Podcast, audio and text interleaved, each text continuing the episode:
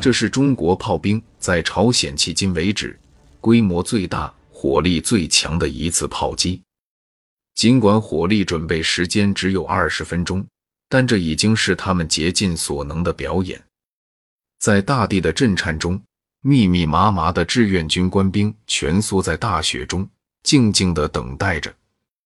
一位志愿军老兵回忆说：“一个战士，九尺白布。”因为我们每人的口袋里面缝着一个白布条，白布条上写着战士的姓名、籍贯、年龄、单位、血型，防止牺牲以后方便知道你的基本信息。我们心里在想，白布条一贴上，我们的命就交给国家了，随时准备着现身。汉江南岸建有铁丝网，敌人又抓了些民工往江堤上泼了些水。冰冻以后有将近一尺高，敌人认为他们的堡垒非常坚固，志愿军怎么也突不破。我们这边用几十门大炮对准碉堡，一共有四十个碉堡，每一门大炮对准一个碉堡，很快就把碉堡摧毁了。我们的炮兵阵地不过江，留在江北。我们是要过江的，要接近敌人，提供炮击坐标。我们是跟着三十九军过江的。过江的时候，每个人发了半小茶缸白酒，都得喝，不喝不行。一人喝两口，剩下的往腿上抹点酒。我记得很清楚。负责排雷的士兵手持一丈多长的木杆，提前二十分钟出发。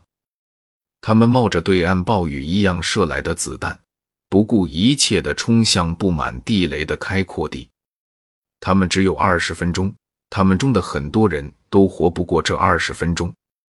在步兵冲击的信号弹腾空而起的同时，士兵们就已经跳进了临津江，彻骨的冰冷让他们透不过气来，溅到头发上的江水瞬间就凝结成了明珠。一位志愿军老兵回忆说。江面的冰当时已经有一米多厚，连坦克都能开过去，炮车都能开过去，就像在平地上一样。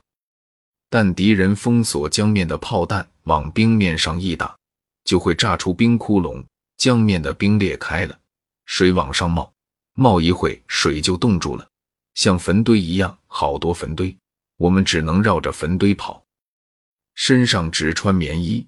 不准穿棉裤，棉裤都要脱下来。零下三十多度的气温，人能受得了吗？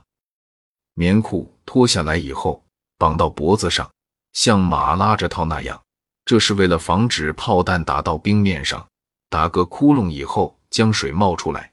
如果水溅到裤子，棉裤一冻住以后，人就不能跑了。这是接受二次战役中被冻着腿的经验。说过江时穿着短裤跑，一停下就冻死了。过了江以后，赶快穿上棉裤。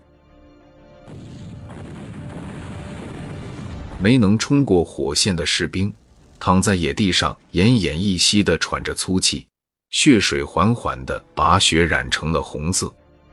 当一九五一年新年钟声敲响的时候，每一秒都有士兵死去。